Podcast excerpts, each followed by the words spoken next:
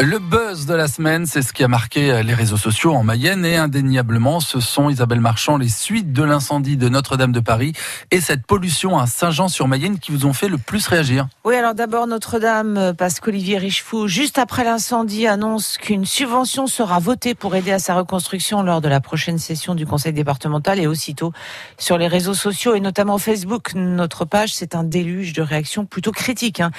Yannick, par exemple, qui écrit « Je pensais les finances du département au plus bas. Je croyais naïvement que c'est pour cela qu'on avait dû augmenter les tarifs du ramassage scolaire.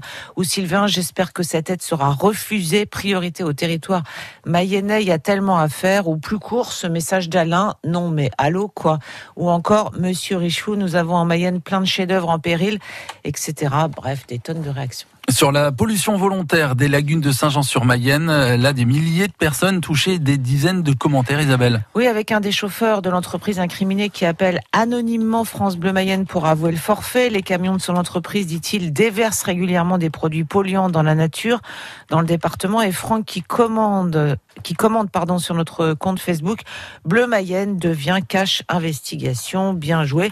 Beaucoup de Mayennais félicitent ce salarié et le trouvent courageux. Espère aussi qu'il ne perdra pas son job. Le commentaire le plus sobre de la semaine, celui de Guillaume Garot samedi après le Suicidez-vous lancé par des manifestants en force de l'ordre à Paris. Indigne, tweet tout simplement Guillaume Garot, le député mayennais. Le point relais Ikea, désormais ouvert à Laval, zone des Beaux-Arts. Mercredi, notre annonce est très commentée sur Facebook. Oui, beaucoup se réjouissent, a priori, mais beaucoup aussi, à l'image de Nadou, trouvent le service rendu bien cher. Elle écrit 29 euros pour la livraison de draps et de pluches. Bah, je préfère aller à Rennes. Et puis, à propos du couple Fillon, Pénélope et François renvoyés en correctionnel dans l'affaire des emplois fictifs. Et l'humour de François Béchu, l'homme de théâtre mayennais, il écrit ceci sur les réseaux sociaux. Si tu n'as pas ton bracelet électronique à 50 ans, c'est que tu as raté ta vie politique. Plagiant ainsi évidemment le publicitaire Seguela et cette formule lancée en 2009 sur un plateau télé. Si tu n'as pas ta Rolex à 50 ans, c'est que tu as raté ta vie. Et enfin, l'info pratique de la semaine sur Twitter, mardi, grâce au compte Météo Mayenne. Oui, euh, qui écrit, vous avez peut-être trouvé votre voiture pleine de sable et de poussière ce matin. Ne la lavez surtout pas. Ce sont des particules de sable saharien. À partir de mercredi, les pluies n'en contiendront plus.